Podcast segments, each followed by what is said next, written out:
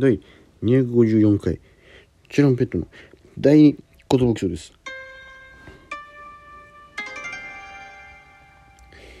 トシパンチです、えーこのラジオは我々チュランペットが毎日更新している12分間のレディオです。よろしくお願いします。ということでですねあのー前回に引き続きですね私トシパンチことプギャンの一人ラジオなんですけども、えー今回に関してはですねちょっとじゃあ緊急事態というかねえー、ナミがちょ携帯を紛失してしまいましてですねあのリモートで撮れなくなってしまってえー一旦僕だけのラジオになってしまったんですけどもなんかあのググッドグッドタウンっていうナミが、えー出してもらってるラジオで群馬まで行くロケだったらしいんですよね。それで東京駅の個室トイレに朝入ってで出てでその個室に携帯どうやら忘れちゃったらしいんですけどですぐ気づいて戻ったらしいんですけどもうすでに誰かが持ってっちゃったのかもなくてで駅員さんに紛失届出して忘れ物センターに問い合わせたけどあのまあ届いてないと。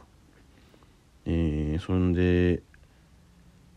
あの iPhone を探すっていう機能を使ってみたけどどうやらそれがオフになってた状態だったとかあといろんな方法を試したらしいんですけど、えー全て通用せずということでねまあ積んでる状態らしいんですけども。だからあの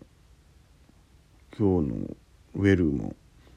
ちょっと集合時間とかも僕が一応送って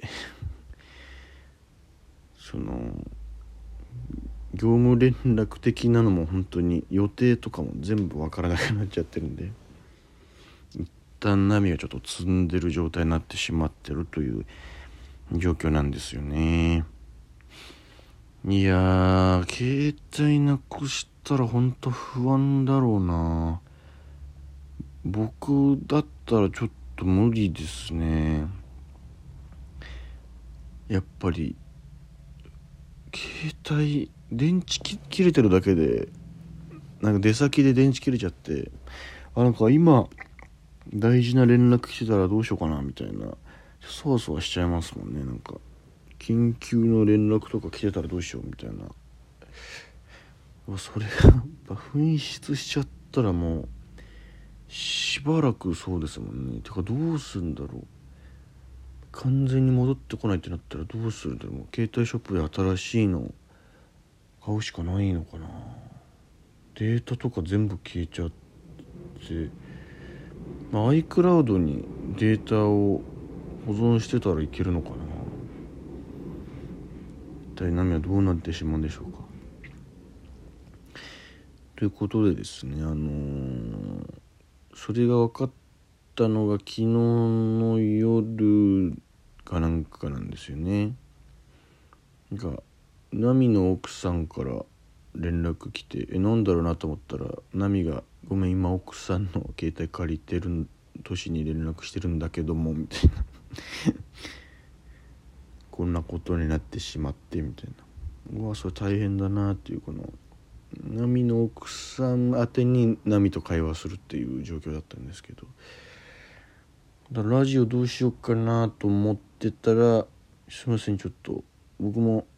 ちょっと飲み会があってちょっとすっかりどうしようかなと思ったら こんな時間になってしまいまして。今日2個、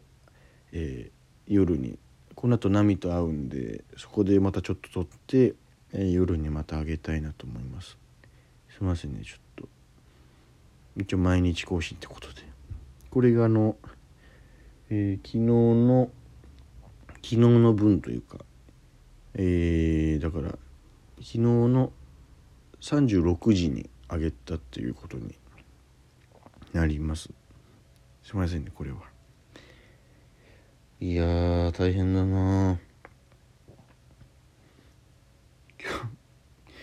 今日この後ウェルなんですよね。ちょっと頑張りたいなという感じなんですけども。いやーだから波波の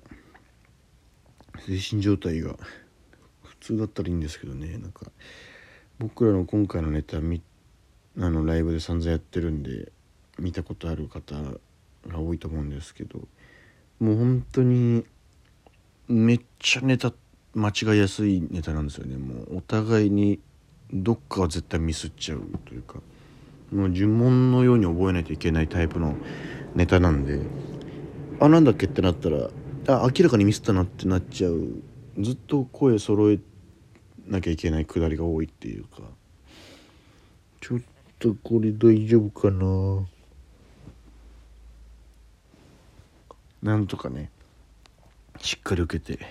いい結果出したいなって感じなんですけども。今年最後のウェルなんでね2021年のウェルをいい形で終われたらいいなという感じなんですけども。なんかいい感じで受けて来年になんかいい感じでつながるような締めくくりにしたいんですけどもね。うんうん。やっぱりあの前回も喋ったんですけどやっぱ一人だと12分って結構長いんだなっていうこのやっぱその常に自分が喋ってないと普通に沈黙が訪れちゃうっていうことがありますねこれは。ナミは一時期一人でやってくれてましたけど確かにその喋りながら次何喋ろっかなみたいなちょっと考えちゃうというかあと あれ俺同じことばっか言ってないかっていう。あれ俺これさっきも言ってなかったかみたいな。ちょっとなんかふわふわしちゃいますね。やっぱ一人ってすごいなやっぱ一人ラジオって。なんかちょっとでも普段2人でいるよりより本音で話しちゃいそうというか。うん良くないことも言っちゃいそうというか思わず。今一人で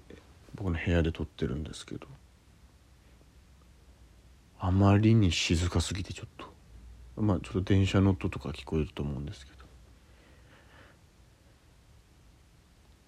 こ のやっぱ当たり前ですけど会話会話というかトークは弾まないですね。俺一人で喋ってるなーっていうこの感じがすごくて。やっぱインスタライブとかも一人で、まあ、料理配信とかした時とかは、まあ、お客皆さんのコメントが常にこう流れてくれるのでなんかその一人なんですけどまあこう一人じゃないというかキャッチボールになるんですけどこれ一旦大独り言なんでね。っていう話も何回言うんだよって感じなんですけど。まああと4分くらいあるんですけども。まあそうですね。波とまた前回も話したのこの先輩後輩論みたいなのも喋りたかったんですけどこのあとちょっと喋れるのかな。まあでも携帯の話になっちゃいそうですね。だから取りだめないとまたまた一人喋りにしないといけない。くなっちゃいますねこれは。結構取りだめないと波と会った時に。いやしかし昨日結構飲んじゃいましたね。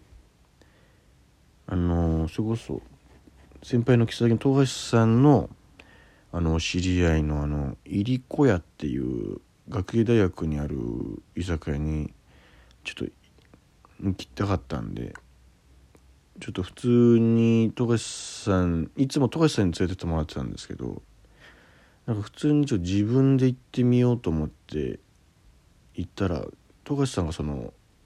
店長の人とずっと友達で友達の店って感じだったんですけどもう友達すぎて昨日ちょっとそのお店を富樫さんが手伝っててその普通に店員として富樫さんが働いてるところにちょっと飲み行っちゃってそのすごい不思議な感じだったんですけど。